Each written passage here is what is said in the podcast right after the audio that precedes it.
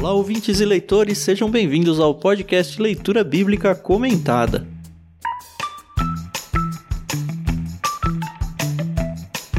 Eu sou o Thiago André Monteiro, arroba Vulgutan, estou aqui com a Carol Simão e com o Ricardo César. Eu vou tomar liberdade a partir de hoje chamar ele de Ricardinho só, tá? Que é muito querido nosso aqui, é Ricardinho. Então estou aqui com a Carol Simão e com o Ricardinho para a gente conversar sobre o primeiro capítulo de Oséias. Na semana passada a gente já divulgou no podcast a introdução dele, que a gente chama de prefácio, então se você ainda não ouviu, recomendo realmente que volte aí e ouça o episódio da semana passada antes de ouvir esse episódio. Bom dia, Carol. Bom dia, Ricardinho. Como vocês estão? Oi, pessoal, tudo bem? Aqui é a Carol Simão. Tô bem. Tô bem. Assim, é um capítulo curto, mas a gente já sabe que isso não é sinônimo de que o episódio vai ser curto. e temos aí algumas coisas a conversar. E aí, gente, bom dia a todos. É um prazer mais uma vez estar aqui com vocês. E vamos aí, né? Temos muito a falar aqui sobre esse capítulo 1 aqui, intrigante. Vão ser só 11 versículos, a gente decidiu fazer ainda assim a divisão em três. Na verdade, esse capítulo pode ser lido sem nenhuma divisão, tem algumas outras divisões possíveis, mas a que a gente vai seguir aqui é os dois primeiros versículos, depois quase todo o resto e depois os dois últimos versículos. Aos pouquinhos vocês vão entender o porquê. Sempre gosto de agradecer também ao pessoal da editora Mundo Cristão, que emprestou pra gente a NVT. Obrigado também a Maria Lídia, como vocês já sabem, por emprestar o álbum Inspiração em Três Tons.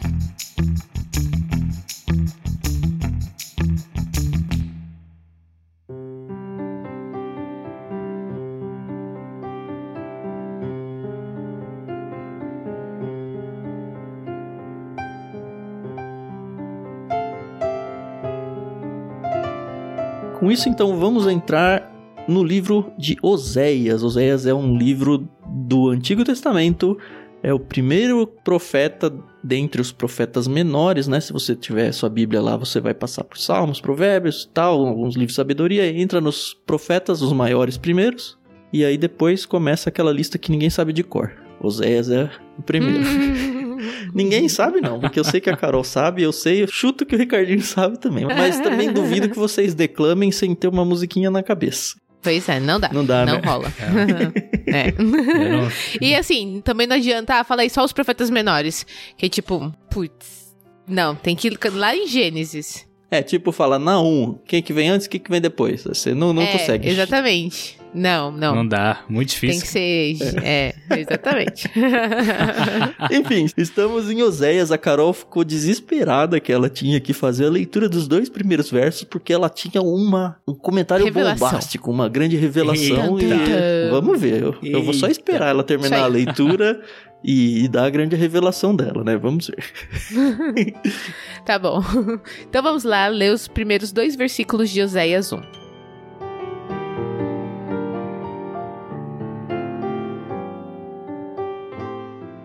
O Senhor revelou essa mensagem a Oséias, filho de Beeri, durante os anos em que Uzias, Jotão, Acás e Ezequias eram reis de Judá, e Jeroboão, filho de Jeoás, era rei de Israel.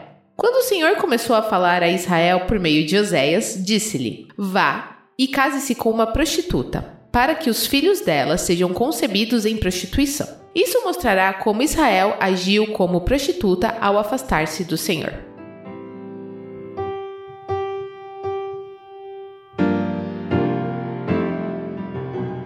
Comentário que eu tenho que fazer não tem nem a ver com Oséias 1.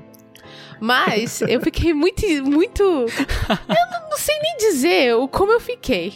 Primeiro, muito assustada, entendeu? Tava lá fazendo os meus estudos, tá? Eu sou uma pessoa mais simplória, né? Eu vou ali. Eu tenho uns sites que eu gosto de ler, tem as bíblias e tal, mas eu não vou muito profundo. E aí tava lá a seguinte chamada, um clickbait, assim: Pastor adultera. Aí, né? Ah, clickbait, vou clicar aqui e ver o que que era. Eu não sei se vocês conhecem, mas há alguns anos teve uma reportagem, nem sei que emissora que era, mas de um, um pastor que ele recebeu uma revelação baseada em Oséias 3 Uhum. de que ele devia adulterar com uma, uma moça, uma senhora da igreja dele que era casada, o pastor também é- era casado. E essa mulher teve uma, um sonho onde ela teria um filho com o pastor. E aí ela foi e contou pro marido dela. O marido contou pro pastor. Aí o pastor orou e recebeu a revelação de Deus que ele devia adulterar com ela. Consentido com o marido ainda. Não, consentido com a Bíblia, de acordo com eles. Aí, o repórter, ele foi, né? Porque isso virou notícia, né? Tal. E começou a entrevistar esse pastor. E o pastor lá todo firme nas convicções dele e leu Oséias 3, capítulo 3, né? Versículo 1.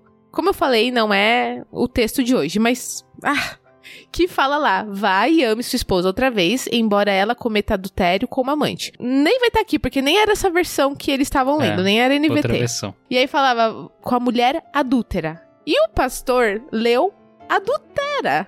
Interpretação de texto, tá bom? e ele adulterou, entendeu? E aí, mano do céu, minha cabeça. Eu lembro desse. Putz, Não vou dizer nem meme, né? Porque não existia nem o termo meme, né? Isso é muito triste, o, né? o, o repórter ele fala, mas tá escrito adúltera aqui, não adúltera. Olha que tem um acento. Aí ele pega e olha. E aí cai a ficha, nossa, coitado. Coitado. Gente, acabou, acabou, acabou assim. com a vi- Então, sabe? Aí, tipo, ai, Carol, por que você trouxe isso? Sim, eu fiquei muito abismada que aconteça esse tipo de coisa, mas como isso é mais comum do que a gente imagina, né? Porque as pessoas, elas, elas acabam abrindo a Bíblia e tendo uma interpretação muito errada do texto, né? E eu sei que aqui no caso de Oséias, Deus chegou e falou com Oséias, né? vai se case com uma mulher prostituta ou uma mulher adúltera, enfim. E a gente entende que aqui também tem uma questão da metáfora, né? Que a mulher representava Israel e tal. Mas é tão difícil você ver as pessoas elas querendo entender o que elas querem entender, entendeu? É, aí falta muita coisa, né? Falta Nossa, conhecimento da língua portuguesa. texto. Falta. Eu não vou dizer seriedade, porque eu acho que realmente o cara tinha dentro das limitações dele, vai, a seriedade.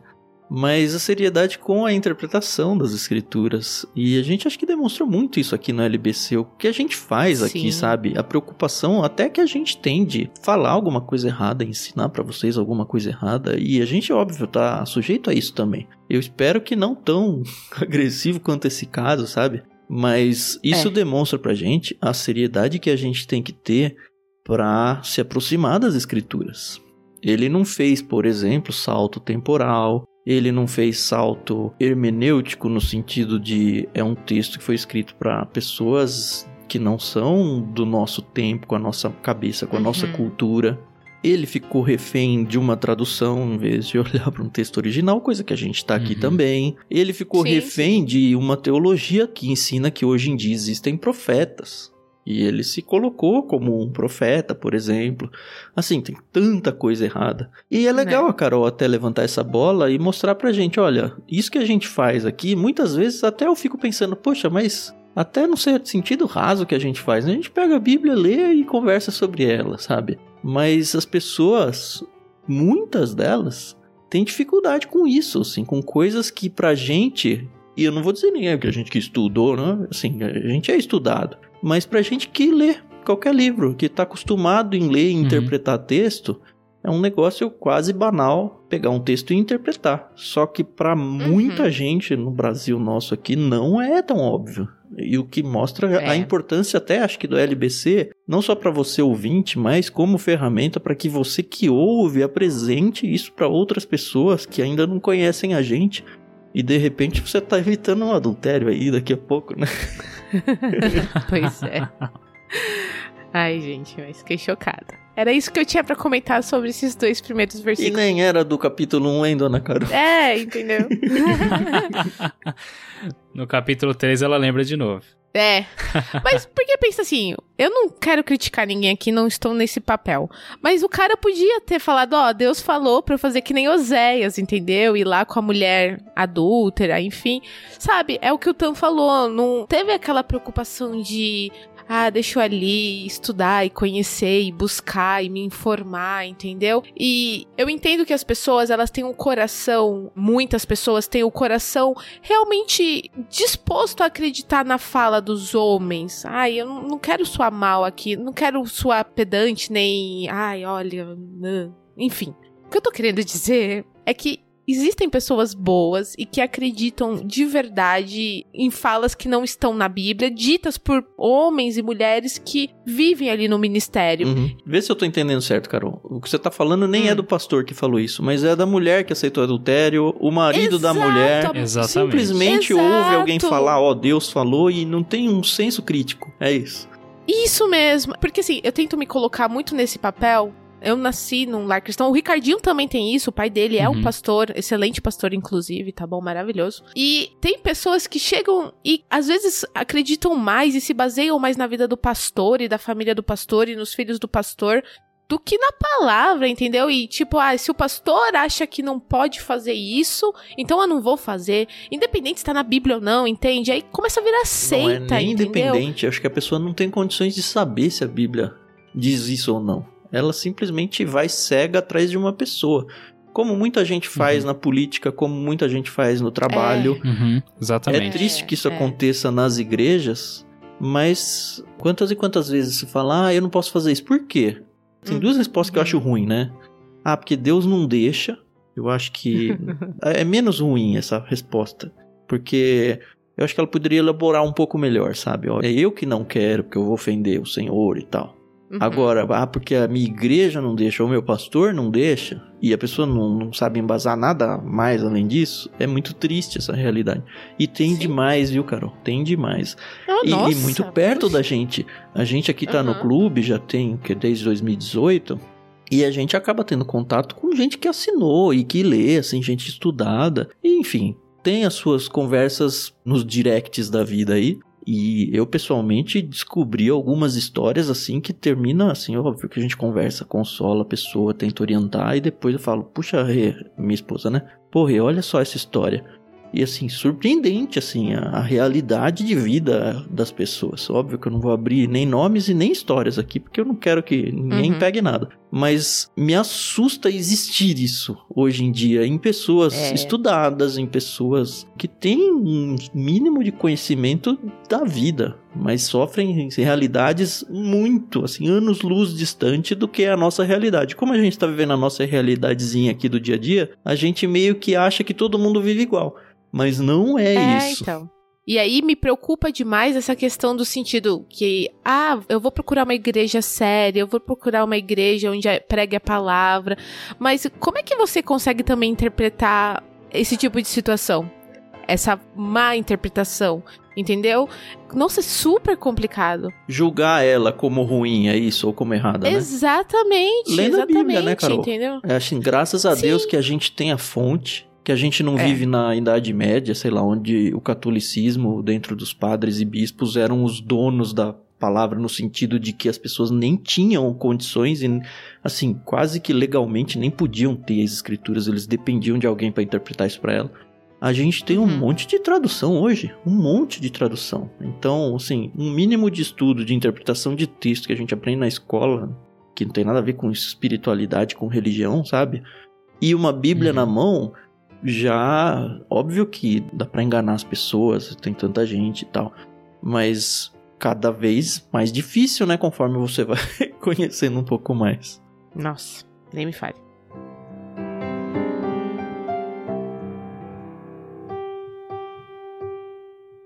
Agora voltando pro texto em si, É, nesses lá. dois versículos, é muito surpreendente assim, a gente tá se espantando pelo fato aí que a Carol contou do pastor falar, ah, vai lá e adultera. Isso é, meu Deus, isso é totalmente antibíblico. Agora, o que Deus falou de verdade aqui para Oséias, dentro da sua época, da sua sociedade, eu acho que é até mais agressivo do que é pra nossa. É falar, meu Deus, Nossa. com muitas exclamações aí. Não, Deus nunca faria um negócio desse. A gente já falou bastante disso no prefácio, né? O Uhum. que eu tô querendo dizer é que o que foi dito para que Oséias fizesse é extremamente chocante, mas muito, a ponto dos intérpretes de hoje em dia, eu acho que isso já solidificou um pouco, mas assim, dos nossos tempos Uhum. de 10, 20 anos atrás, tentarem olhar para esse texto e hermeneuticamente, já falei duas vezes essa palavra, né? Eu preciso explicar isso. É, hermeneuticamente falando, e hermenêutica é o estudo de interpretação, tá bom? Basicamente isso. Então, da boa interpretação, né? Então, óbvio, tem as suas regras, as suas boas práticas e tudo. Mas pensando numa interpretação correta ou usando as melhores práticas de interpretação, meio que cai por terra essa ideia que as pessoas aí de um passado bem recente tentaram. Mas o que, que eles tentaram fazer? basicamente alegorizar e falar: não, ó, não é que ele falou, isso aqui não aconteceu exatamente assim, não foi mesmo uhum. uma mulher prostituta. Ah, não, foi prostituta, o texto dá, mas ela não era prostituta quando se casou com Oséias, ela se tornou prostituta depois. Então é um tal de passar panos aqui para tentar meio que limpar a barra de Deus mas eu não consigo enxergar isso na Bíblia de jeito nenhum. Para mim, Deus foi muito ácido e muito chocante em falar: Ó, oh, Zé, faz esse negócio horrendo aqui mesmo. Esse negócio que vai horrorizar as pessoas. E vai deixar as pessoas realmente não incomodadas. Acho que incomodadas é muito raso, sabe? É um negócio muito mais forte do que isso. Mas não dá para negar que foi uma palavra de Deus. Esse primeiro verso, né, ele aparece em vários dos profetas, né? E o Senhor revelou essa mensagem a Oséias. Isso é meio que um, uma introdução de livros proféticos. Acho que a gente tem que pensar assim, ó, isso é uma profecia. O Oséias, que a gente quase não tem informações na Bíblia em, outro lugar, nada. O pai dele aqui, o Beri, só é citado aqui, ninguém vai falar nada. Então, tentar ficar entendendo Caçando. quem é Oséias, linhagem, tudo é não perca seu tempo com isso. O máximo que a gente vai ter é pontuar na cronologia da história dos reis aqui: Uzias, Jotão, Acas e Ezequias. Reis em Judá, que é a região do sul, a gente já falou sobre isso. E Jeroboão, que é o Jeroboão II do norte. Também falamos bastante disso no prefácio, acho que não vale ficar gastando tempo para repetir tudo isso não. Mas é só isso, a gente pontua, ó, é um profeta, ele vai falar para o povo lá do norte, Israel, e aí Deus vem com essa bomba no verso 2, né? Vai lá e se casa com uma prostituta. A única coisa que acho que não dá para bater o martelo é que se era uma prostituta comum ou se era uma prostituta cultural, que a gente também explicou as diferenças no episódio passado. Lendo o livro inteiro, eu tendo a acreditar que era cultural, pela mensagem maior do livro, no sentido de que a cultural estava envolvida com questões de adoração a outros deuses e tudo, e é a a fala principal de Deus aqui, né? O afastamento do povo aí, o próprio adultério do povo aí em relação a Deus é porque ele foi atrás de outros deuses. Então, nesse sentido, eu acho que faria mais sentido para a mensagem como um todo que a prostituta fosse uma prostituta cultural. Mas também, esse eu não ponho a minha salvação em jogo, não. Interagindo com o que você levantou, né? Essa questão de Gomer, né? O que, que ela era? Porque a discussão é boa, né? É boa. É a discussão boa. é legal. Discussão é legal. Você, você começa a, a, pesquisar, a ler, estudar. Pô, o pessoal propõe um monte de coisa. Aí, algumas coisas você bate o olho e você fala, não, isso aqui não faz sentido. Igual o que você mencionou faz sentido, até com o contexto total do livro, né? Mas uhum. é, o que eu acho interessante é que, por exemplo, tem um momento, se eu não me engano, no capítulo 4, que o Oséias ele menciona prostitutas cultuais. Uhum. Não lembro se está no plural, se está no singular. Mas não é a mesma expressão uhum. que ele usa aqui. No hebraico você diz mesmo, né? Isso, exatamente. Uhum. E aí, quando a gente olha para cá, é muito incomum. O texto é assustador, chocante, né? É. E tem vários elementos incomuns. Mas quando a gente olha, por exemplo, pro versículo 2, quando ele fala, vai, case com uma prostituta, a NVT trouxe aqui no singular, mas no texto original tá no plural. Tipo assim, como se fosse uma mulher de prostituições. Uhum. E aí, o que, que isso sugere pra gente? Eu acho assim que se ela não era uma prostituta cultual, porque Oséias conhecia a palavra, poderia ter usado a mesma palavra, uhum. ela poderia ser uma mulher que, lógico, né, vai ter um monte de discussão se ela era virgem no momento que casou, né, se começou a se prostituir depois, depois e tal. é. Eu acredito que, no mínimo, pela expressão aqui, ela era uma mulher promíscua, sabe aquela uhum. mulher maliciosa? Sim uhum. que provoca, né? Sim, sim. Então, no mínimo isso, né? No mínimo. Uhum. Então, eu acho muito legal essa discussão. E realmente a questão que você propôs, que você levantou, Otan, com relação a de prostituta cultural e tal, faz todo sentido com o contexto do livro. Só é curioso que ele não usou. Ele não usou o termo que deveria, ou pelo menos que seria o esperado, né? Exatamente. Eu não sabia dessa, não. Tá vendo? Posso estar errado fortemente aqui. Vai na minha só até a página 2. Mas uma coisa que eu sei que não dá para errar é o finalzinho do verso 2, né? Porque Deus faz algo chocante para Oséias, mas ele já de cara explica o porquê, né? E isso mostrará como Israel agiu como prostituta ao afastar-se do Senhor. Porque todo mundo ia ver, obviamente, que Oséias se casou com ela. Uhum. E iam falar, ô, você tá louco? E aí as pessoas vão falar, opa, pera, ele é um profeta. Profetas, eles agem como se fosse um teatro público para indicar com suas próprias vidas a mensagem do Senhor. E é exatamente Uhum. isso que ele está fazendo aqui, olha. Ele é uma ilustração viva da mensagem de Deus. E que mensagem é essa? Vocês, meu povo de Israel, se prostituíram com outros deuses ao se afastar de mim. Do mesmo jeito que o profeta aqui está se aproximando de uma prostituta.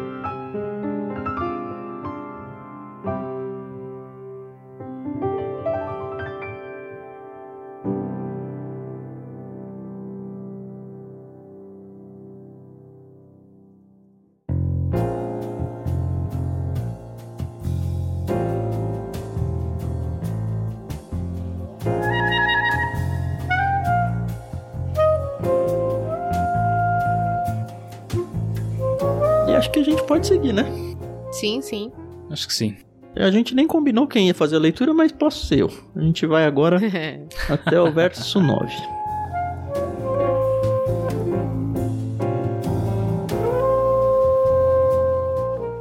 Então Oséias se casou com Gomer, filha de Diblaim. Ela ficou grávida e deu um filho a Oséias. E o Senhor disse: Dê à criança o nome de Jezreel. Deus semeia, pois estou prestes a castigar a dinastia do rei Jeú para vingar os homicídios que ele cometeu em Jezreel. Sim, acabarei com o reino de Israel. Nesse dia, destruirei seu poder militar no vale de Jezreel. Pouco tempo depois, Gomer engravidou novamente e deu à luz uma filha. O Senhor disse a Oséias: Dê à sua filha o nome de Lo-Ruama, não amada, pois não mostrarei mais amor ao povo de Israel, nem lhe perdoarei. Contudo, mostrarei amor ao povo de Judá. Eu, o Senhor, seu Deus, os livrarei de seus inimigos, não com armas e exércitos, nem com cavalos e carros de guerra, mas por meu poder. Depois de Gomer ter desmamado Lohuama, ficou grávida mais uma vez e deu à luz outro filho. E o Senhor disse: Dele o nome de Lo-Ami, não meu povo, pois Israel não é meu povo e eu não sou seu Deus.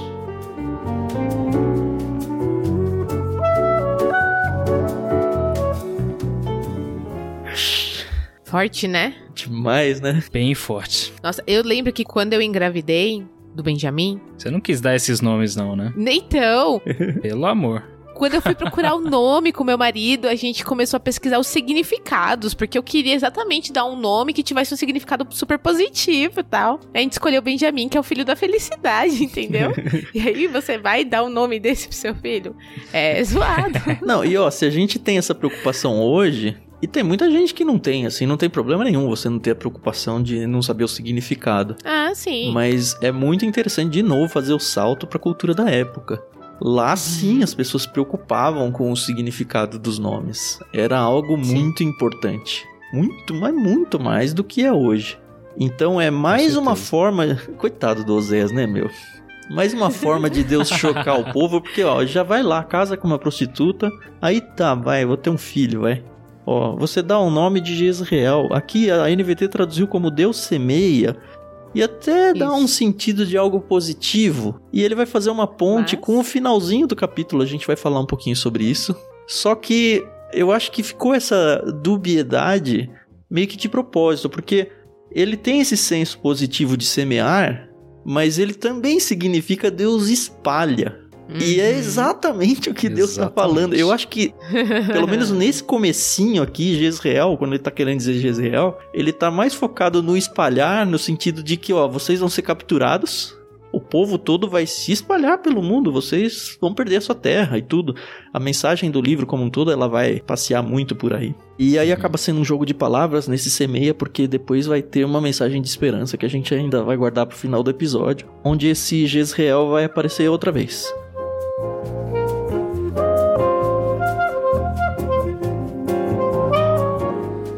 E aí, assim, pra quem é da época, Vamos tentar entender um pouquinho. Jezreel era uma região bem grande, que inclusive tá ligada com Uhum. as batalhas finais do Apocalipse e tal, mas acho que não é o tema de hoje. Mas de Israel, tá bom? Israel, Reino do Norte, Jezreel era uma região grande. E se a gente for olhar aqui, ele tira do bolso, né? Cadê? Se casou com a Gomer, filha de Diblaim. A gente não tem nenhuma informação de Diblaim. Ela tem um, um filho e tal. E o motivo, né? Castigar a dinastia do rei Jeú para vingar os homicídios que ele cometeu em Jezreel. Então, Jezreel é um local físico onde Jeú. E aí, se você é curioso como eu, você fala, tá, Jeú, quem raios é Jeú, né? A história do Jeú, ele tá lá a partir de 2 Reis, capítulo 9. O Jeú, ele é levantado pelo próprio Deus para matar o filho do Acabe, que tinha sido muito ruim e tal. O filho do Acabe, o Jorão, ele tinha assumido o trono com a morte do Acabe. E aí, Deus levanta Jeú, que era, acho que, do grupo lá do rei, pra insurgir e matar o novo rei. E aí ele é ungido e tal. E Deus fala: olha, vai e elimina com toda a descendência do Acabe. É muito legal essa história, a gente vai contar ela inteira. Mas o que me assusta foi uma ordem do próprio Deus para que Jeú assumisse o trono. Para que Jeú vingasse a família de Acabe, que tinha feito muito mal a Israel. E aí ele vai e mata todo mundo, praticamente. E agora em Osé, ele fala: Olha, eu vou vingar. e como é que a gente lida com isso é outra história. Mas ele fala: Olha, eu vou vingar os homicídios que o Jeú cometeu em Jezreel. E em Jezreel foi onde aconteceu essa matança dos descendentes do Acabe aí, por Jeú. Eles falam, mas o próprio Deus que tinha mandado fazer isso e agora ele tá vindo aqui, vou. Como assim, Eu vou né? me vingar disso, sabe? Eu não consigo resolver essa equação. Agora, a única coisa que me vem à mente é, por exemplo, quando Davi teve várias oportunidades pra matar Saul, que era o rei, Uhum. rei Saul. E Davi já estava prometido que ele seria o rei. E tantas e tantas vezes que as pessoas falam: "Não, Deus te colocou Saul na sua mão agora pra você, enfim, matar ele". E ele nunca ousa levantar a mão pra Saul. É muito interessante isso. Ele fala: "Não, é Deus que vai resolver a situação, não sou eu". E aparentemente o Jeú não fez isso. Ele poderia fazer, porque enfim, era uma ordem de Deus.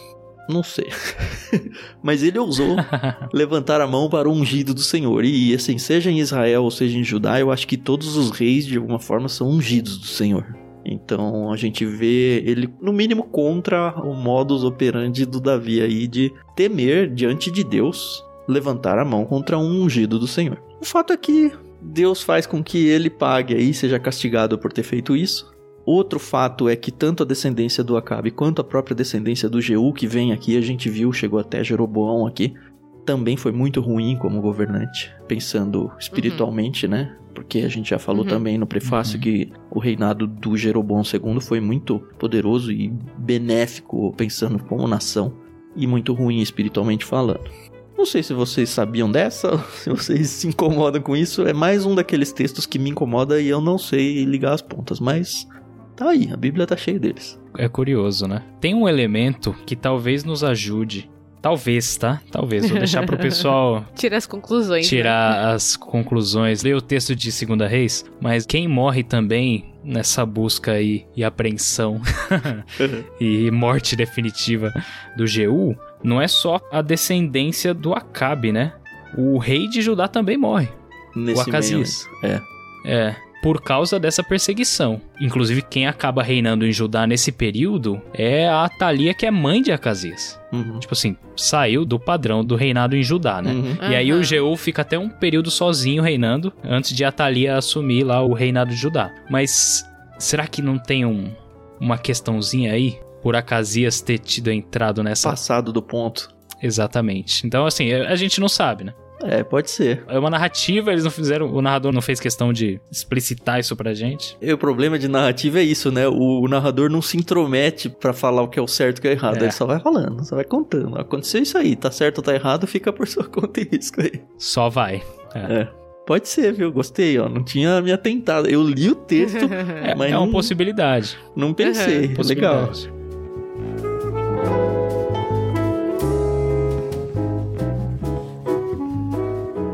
Mas a gente termina ali no verso 5, é, o nascimento desse primeiro filho, né, Jezreel. Nesse dia, destruirei seu poder militar no vale de Jezreel. E de fato, quando Israel é dominado se acha que não me engano, por Tiglat-Pileser. Isso mesmo. Um bonito nome, né? É lindo, Nome né? pra um dos filhos aí do futuro. Opa! Você pode dar dois filhos aqui, um só de Tiglat e outro de Pileser. Verdade. Gente. Mas enfim, o Tiglat-Pileser ele reinava a Síria, né? A Síria. Bem maldoso, inclusive, né? O é bem fala. maldoso. E a Síria, de fato, no tempo futuro do Oséias, né? Futuro a esse escrito, então, nesse sentido, é uma profecia plena, né? Uma previsão de um futuro. De fato, ele vem e tem uma grande batalha nesse local aí, o Vale de Jezreel, onde acontece isso. Destruirei seu poder militar no Vale de Jezreel, o poder militar do Reino do Norte lá, Israel. É assim, é uma primeira profecia ruim, ó, vai dar ruim, muito ruim pra vocês todos aí. E aí vem o segundo filho, né? A Gomer engravida de novo e, e aí começa, acho que é essa fala mais intensa de Deus para com o povo, porque o primeiro filho é meio que uma profecia de, ó, vai acontecer isso, mas não é um alerta ao povo no sentido de que, ó, vocês estão me perdendo como Deus. O segundo e o terceiro eu acho que já era, é bem forte, né? Lohuama, que significa não amada. Já pensou você tem uma filha que chama não amada? Coitado do Zé. né? Mas enfim, é. Deus falando: olha, vocês não são mais meu povo amado. Será que o Zéas amava ela? Né, então? O Zéas devia amar ela. né? Coitado. Não, mas pensa no peso disso, pensando em Deus e a nação. Deus lidou com o povo lá desde Abraão. Ó, você é o meu povo querido, é o meu povo escolhido. Eu vou construir vocês como povo. A gente A falou muito disso olhos. em Gênesis, exato. A menina dos meus olhos. Eu te protejo. Assim, era muito enraizado na religião deles isso. E aí, de Uhum. repente, vem esse Deus através de um profeta e fala: Olha, você não é mais minha amada. Não mais. A que ponto precisou chegar pra Deus acabar com o estoque de misericórdia dele, sabe? E me dá um medo hoje em dia, porque a que ponto nós estamos hoje em dia vivendo as nossas vidas nessa nesse esvaziamento de misericórdia de Deus? Será que a gente está perto de Deus chegar? A gente pode pensar isso como nação, como igreja e como pessoa única diante do que a gente faz com a nossa vida. O quanto Deus já está perto de falar, olha, não é mais meu amado. Não tô dizendo de perda de salvação, tá? Eu realmente não acredito nisso. Até porque tem esperança pro povo de Israel, a gente vai chegar aqui. Mas no sentido de Deus falar, ó, não escuto mais a sua oração. Não adianta mais você falar, você sabe que tá tão errado e continua, e continua, e continua, e continua. Esse texto é um texto que diz pra mim, olha, até pra Deus tem limites no sentido de eu vou te acolher de novo, eu vou te acolher de novo enquanto não houver arrependimento, sabe? Esse final é muito importante, tá? Enquanto não houver arrependimento. Porque eu também vejo misericórdia aqui em Deus falando isso, dando um nome de, ó, não amada, pra chocar e falar, não, peraí, como assim eu não sou mais o povo de Deus? É uma oportunidade pra ele refletir e mudar de conduta. Mas povo, Sim. óbvio, não vai fazer isso. É, eu fico imaginando assim o próprio Oséias, né? Sabendo que estava sendo usado por Deus, não usado de descartável, mas estava sendo Uhum. ali a porta, né, Pra Deus falar com o povo. E, poxa, olha, é isso, gente. Deus tá aqui falando e ele tá me usando como um profeta, usando a minha vida, a minha família, pra mostrar pra vocês como a coisa tá realmente feia, né? Então,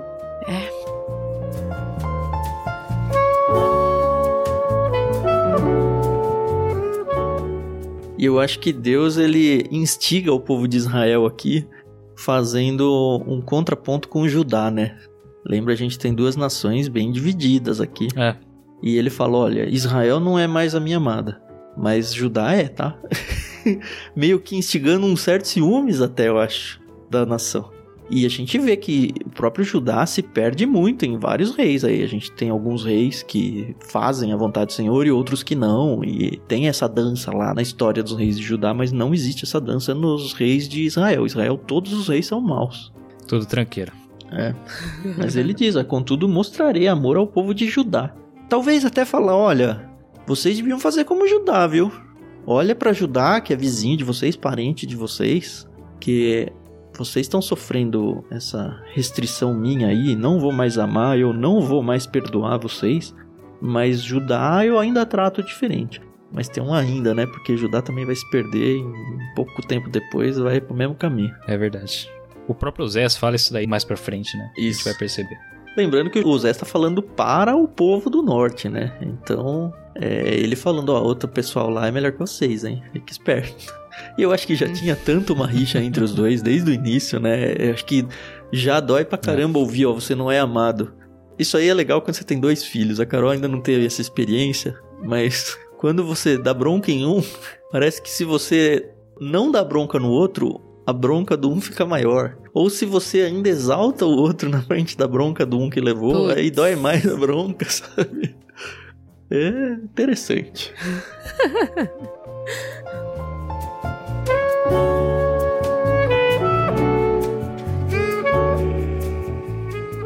E temos a terceira filha, né? Sim. Deu o nome de Loami.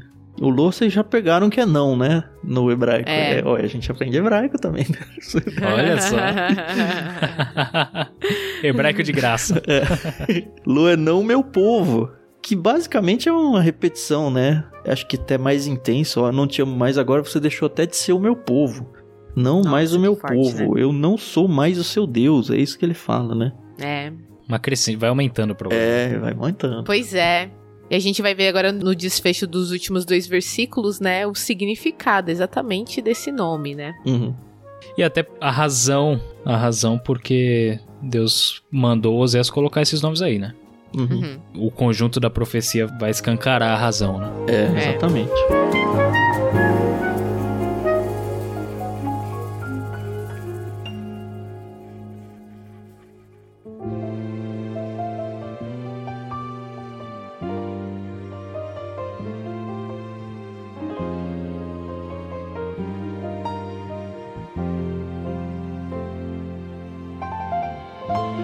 acho que é uma boa hora pra gente fazer a leitura então dos dois últimos versos. Você segue lá, Ricardinho? Vamos lá.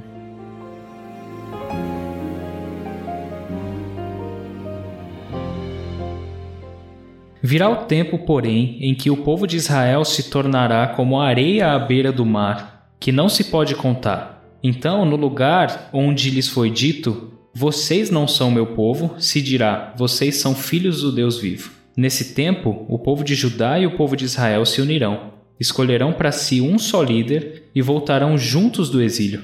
Que grande dia será o dia em que Deus semear seu povo novamente em sua terra.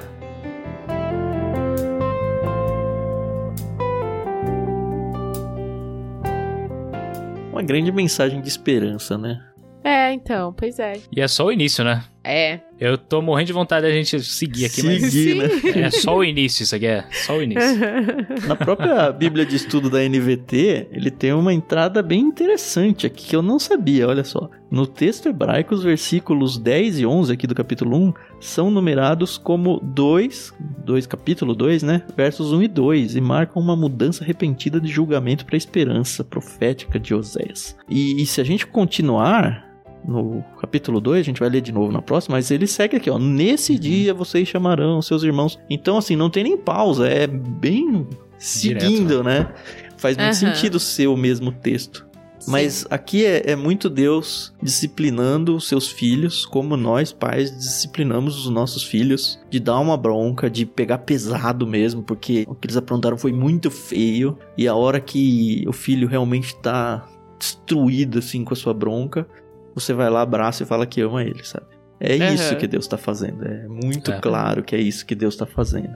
E é legal, né, esse jogo de palavras, né, porque ele trouxe aqui Jezreel, que Uhum. aparece o Jezreel aqui, apesar da NVT não ter trazido, no último verso que a gente leu, falou que no dia em que Deus semear seu povo novamente, é Jezreel aqui a palavra outra vez. Uhum.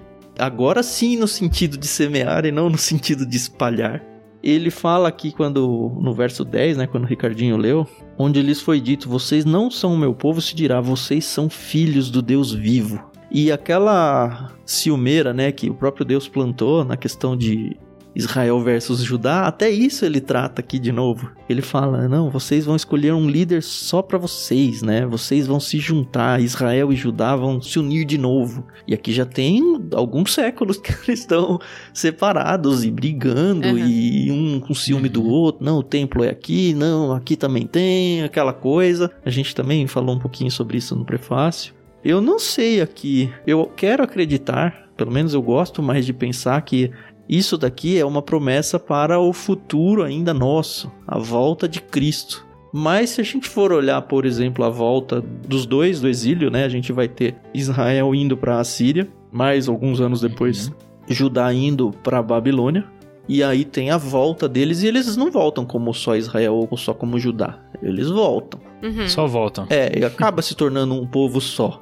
Mas eu acho que esse para um só líder e voltarão juntos do exílio, grande dia será e tal. Eu acho que é a volta de Cristo aqui para um novo governo de Israel que ainda não aconteceu e, e acho que vai ser muito glorioso.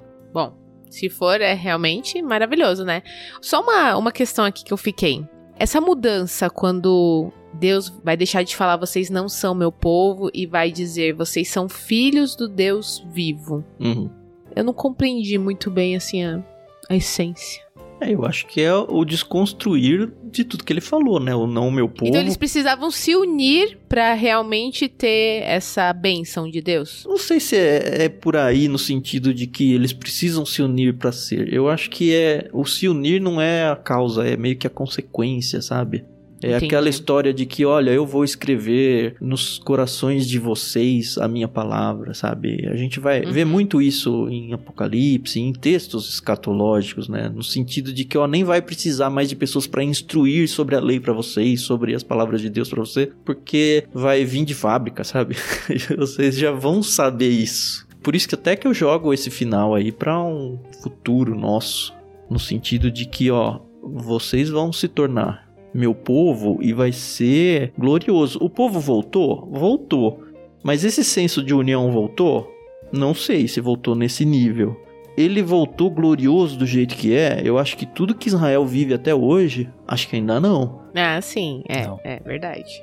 Até e considerando os profetas que vão profetizar no período pós-exílico. Sim. Cara, não. Não bate não, ainda. Não né? é isso aqui. Não bate, exatamente. Mas é, filhos do Deus vivo é. Hoje vocês. E é a mensagem de Oséias, né? Hoje vocês estão se prostituindo uhum. com outros deuses.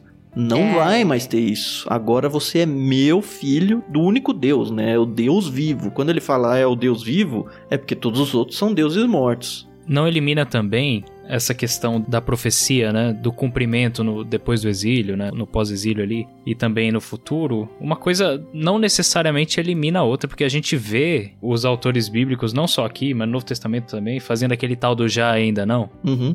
Até profecias de duplo cumprimento, né? Teve isso. isso em Gênesis, né, quando a gente gravou com o Tiago, Carol? Algumas profecias que a gente falou de duplo cumprimento, Sim. assim, ele... Sim cumpre, mas ele não cumpre plenamente ainda. É uma, um primeiro cumprimento Exato. mais brando e aí a plenitude desse cumprimento vai vir no futuro. Talvez seja um dos casos aqui. Uhum.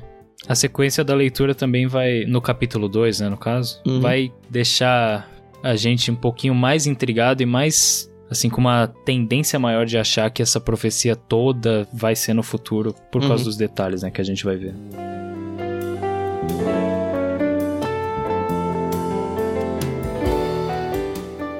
Tá, e que lições a gente tira pra nossa vida de hoje em dia? O que vocês acham? Porque assim, profecia, o texto profético, né, que eu digo, bíblico, eu acho que um dos grandes poderes que a gente tem hoje é olhar para ele e tirar aplicações para nós. Ele não tá falando de nós, ele não tá falando em primeira mão assim para nós, mas isso não quer dizer que a gente não pode olhar isso e falar, olha, se isso aconteceu com Israel, os princípios que regeram essas reações de Deus e até as ações ruins dos povos que estão sendo penalizados com a profecia aqui pode acontecer com a gente, ou pelo menos pode alertar a gente de alguma coisa.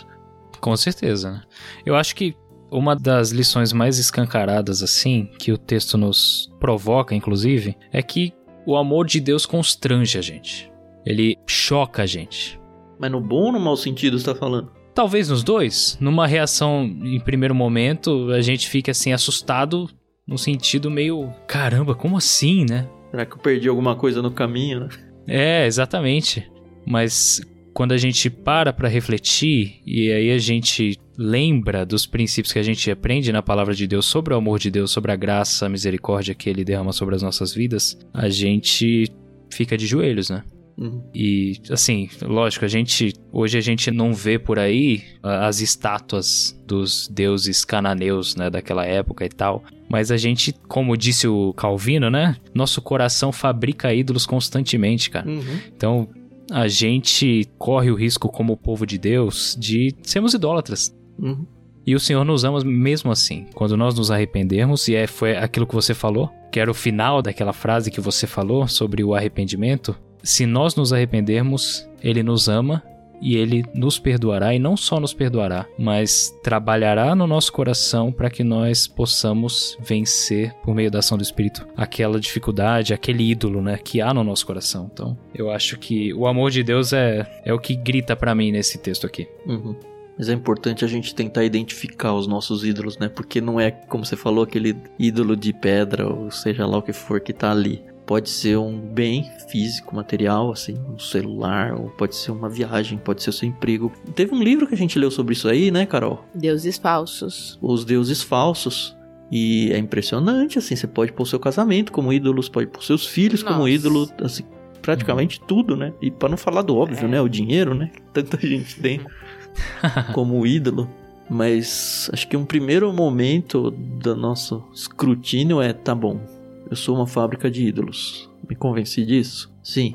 Quais são os meus ídolos? Faz uma busca, faz uma análise pessoal, ora a Deus pedindo para Deus te mostrar quais são os seus ídolos. Eu acho que é uma oração bem honesta de ser feita, é uma oração acho que Deus ia gostar de ouvir, porque pelo menos você tá demonstrando para ele que você tem interesse de mudar.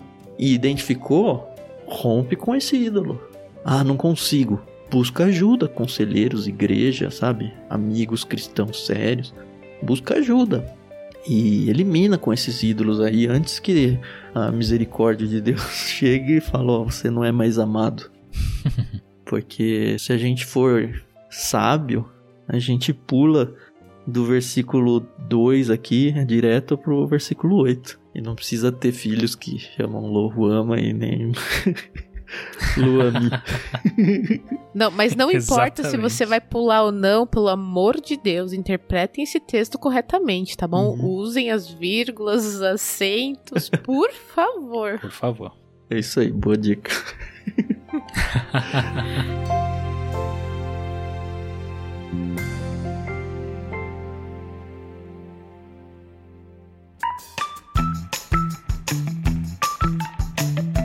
Legal, acho que deu pra vocês perceberem o que, que vai ser estudar profetas. Qualquer livro profético, tá? Mesmo os profetas maiores ou menores, é sempre meio que esse estilo. Porque é o estilo profético mesmo.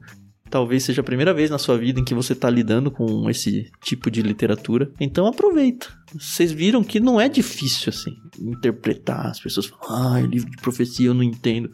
É fácil de entender. Até que é ali um estudo ali, um contexto a colar. A gente tá aqui para ajudar vocês. Então, se você tá curtindo, só vem com a gente. Não esquece de compartilhar isso com outras pessoas para que outras pessoas também andem juntos com a gente nas escrituras, junto com você. De repente você tá até criando um novo assunto para você conversar com as pessoas. Então ajude essa pessoa encontrando aqui o LBC. Ajude o LBC financeiramente também, por favor. A gente precisa disso. Talvez o seu ídolo do coração seja o dinheiro e você precisa se despojar desse ídolo. Divide, né? Usa, usa esse ídolo para abençoar. Não, não vou dizer nem só a gente, abençoar ministérios, abençoar pessoas que precisam, sabe? É muito interessante. A gente gravou recentemente, há algumas semanas, o episódio em, em Salmo 3, junto com o pastor Guilherme Burjac. E a gente falou bastante sobre isso. É bem interessante se você tem problemas com essa área, você entender por que, que Deus está dando os recursos financeiros para você e o que, que você pode fazer com isso. E Deus vai dar sabedoria, assim. No mínimo, ore por nós. A Carol sempre gosta de falar, eu também. No mínimo, orem por nós. Porque o que a gente está fazendo aqui é um esforço hercúleo, assim, da nossa parte. Para realmente disseminar a palavra de Deus. E você pode fazer parte disso. Essa semana na minha igreja local foi semana missionária. E um dos missionários que foi pregar, ele falou uma coisa que me chamou muito a atenção. Ele falou: "Olha, não entenda missões como doações no sentido de você fazer um, sei lá, uma doação para um teleton, sabe? Você fazer um- uma benfeitoria para alguém. Qualquer projeto missionário, você tem que entrar sabendo que você faz parte daquilo, que você é, junto com o missionário, é a engrenagem da coisa. Você não está ofertando no sentido de doar, você está participando do ministério junto. E, cara, é, assim, é meio óbvio se a gente pensar, né? E eu queria incentivar vocês a pensar exatamente assim com a gente do LBC, sabe? Você não tá ofertando pra gente porque, puxa, eu preciso, como se fosse uma mendicância nossa, sabe? Você tá junto com a gente para promover a palavra de Deus. A gente faz de um jeito, você faz de outro. Então considera realmente com carinho. Na descrição do programa tem as maneiras de você fazer isso. A gente tem um sistema de financiamento coletivo, a gente tem os dados de ofertas soltas aí via Pix vê o que Deus fala no seu coração e se você tiver alguma dúvida também, você pode procurar a gente. A gente tá no Telegram, arroba ou t.me barra. A gente tem o nosso Discord, que é o nosso espaço de leituras coletivas, uma comunidade de leituras coletivas.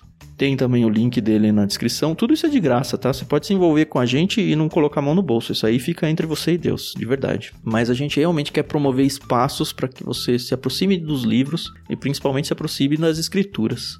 Por falar em se aproximar das escrituras, né, Carol? Acho que você pode dar um hum. recadinho próximo aí, porque eu tô falando demais. Tá certo, imagina.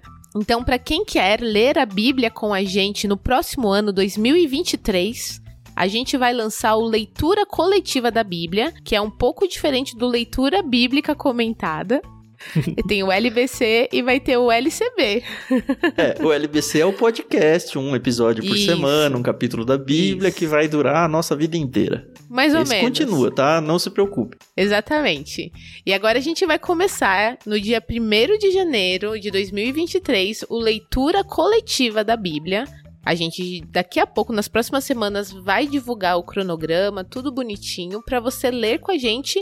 Não é um capítulo da Bíblia, mas são alguns textos que a gente separou para você fazer a leitura diariamente, incluindo os finais de semana, tá bom? Onde a gente vai ler a Bíblia inteira durante um ano. E o interessante é que a gente quer como já diz o projeto, um projeto coletivo, a gente quer a sua participação nessas leituras, nos encontros que a gente pode proporcionar. Enfim, é, o canal do Discord vai estar totalmente aberto para você vir conversar com a gente, tirar suas dúvidas, divulgar o projeto.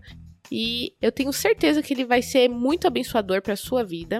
E complementando o que o Tan falou anteriormente, se você não tem condições de nos sustentar, né?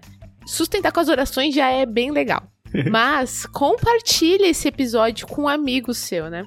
Não, eu vou fazer uma pausa, Carol. Se você é ouvinte aqui de longa data e ainda não fez uma oração por nós, é, eu, eu, realmente quero acreditar que não existe essa pessoa, tá? Mas assim. Loame.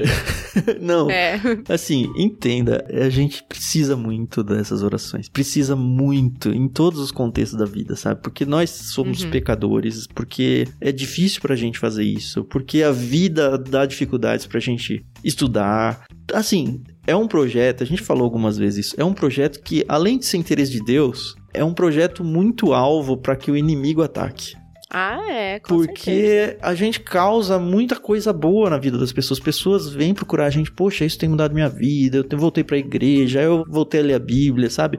Isso tem um reflexo muito gostoso em nós. Mas com Sim. certeza, o inimigo não gosta disso. E por ele não gostar ah, disso, ele tenta fazer o máximo possível para atrapalhar. E por Sim. isso que a gente precisa das orações de vocês. Precisa mesmo. Exato. Então, assim, Exato. põe na sua agenda semanal, diária, ou sei lá, ó, pessoal. Cuida do pessoal lá do Ictus. Ah, lembrou do Tan? Ora só por mim. Lembrou do Ricardinho que chegou agora? Ora só pro Ricardinho. Ora só pela Carol, sabe? Óbvio que a gente não fica aqui chorando as pitangas, contando tudo que é acontecendo com a gente, pessoa mas física. Acontece muita mas coisa. acontece muita coisa e a gente precisa que Deus cuide de nós, nos proteja para que isso continue existindo, sabe? Quando a gente fala, ah, a gente precisa do seu apoio financeiro para isso continuar existindo, é só a ponta do iceberg. A gente precisa de muito mais sustentação para que tudo continue. E com certeza, quando tem muita gente orando por isso, Deus dá uma atenção especial pra gente. Ele tem dado, né, cara? Tem dado. Opa! E queria aqui agradecer publicamente pela vida do Ricardinho, porque Quando o pastor Tiago anunciou que não faria mais parte, pelo menos nesses próximos anos, do LBC, a gente começou a orar, porque é um projeto que a gente não quer encerrar antes do fim. Uhum. e Deus foi muito generoso, né? Mandando o Ricardinho aqui para conversar com a gente. E ele se dispôs aí de uma forma totalmente gratuita, tá, pessoal? Então. E é importante frisar, ele ganhou uma Bíblia, tá bom? Que já é legal, eu sei. E nem foi da gente, né? A própria editora que mandou. E nem foi da gente. é. Mas é muito importante as orações, porque realmente é dispor de tempo para estudar e parar aqui para gravar e depois tem para editar e todos nós temos nossas vidas fora daqui, né? E o Ricardinho aí tem a esposa, tem trabalho, seminário, sua igreja, enfim. Ninguém aqui tá deitado ali no sofá sem fazer nada, né? Então, obrigada de verdade. Agradeço demais a Deus pela sua vida, Ricardinho. E que você fique aí com a gente um tempo, né? Privilégio, né? Embranquecer os cabelos aí ao longo dos anos. Opa! Ele é novinho, vai demorar um pouco. Um pouquinho, né? Depende do estresse. é privilégio, pô. Privilégio. Ah, privilégio. obrigada, de verdade. Bom, e esse projeto de leitura coletiva aí, a Carol falou: "Ah, vem, a gente quer você". Não é que a gente quer você que só para você vai ler com a gente. Ah, tem aqui Não. seu sua leitura do dia. No Discord a gente tem espaço para as pessoas conversarem sobre a leitura, que é a graça do Discord, né? Então todo dia, além de Exatamente. ler, você vai ter comentários de todo mundo que tá lendo e falou: "Não, gostei desse trecho, não gostei, tô na dúvida disso". Então, não pensa que vai ser um aluno professor não, tá? Vai ser todo mundo aluno e conversando sobre as escrituras todo dia, um pouquinho por dia. Então, faça parte realmente, mais uma das coisas que a gente faz de graça para vocês. Entra aí na descrição do programa se cadastra no Discord fala, ó, cheguei porque eu vi o podcast, não sei nada do Discord, tô perdido aqui, que é o que todo mundo faz, não tem problema nenhum. A gente se acostuma bem rapidinho, tá bom? 2023 promete, hein, Carol? Promete. Amém, amém, amém, amém. Amém. Amém. Tá bom, então. Até semana que vem, galera. Obrigado por prestar os ouvidos aí nessa horinha com a gente. Obrigado, Carol. Obrigado, Ricardinho. Semana que vem a gente volta com a continuação do capítulo 1, né? Quase isso. Capítulo 2 de Oséias. Isso aí, pessoal. Muito obrigada, de verdade, pela paciência, audiência e a gente se ouve no próximo episódio. Até mais. Valeu, gente. A gente se vê aí no capítulo 2, que eu já tô ansioso pra gente gravar sobre ele. Deus abençoe a todos.